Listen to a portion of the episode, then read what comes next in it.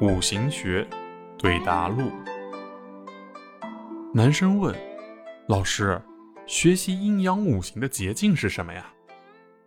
没有捷径。如果一定要说有，就是专一。所谓“读万卷书，不如将一本书读一万遍”。皇天不负有心人，三千越甲可吞吴。女生问：“老师，如何才能学好阴阳五行啊？”通往高山的路总是曲曲折折的，只要你不放弃，你总会走到山顶。当你跨过山峰，也就跨过了自己。如果中途累了、倦了，想回家了，那么你就停下来，找一块青石歇歇。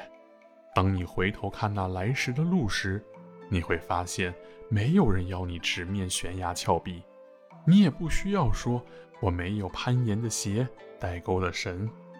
只要你再走几步，就会发现某个不经意的转角，还有一条路直达山峰。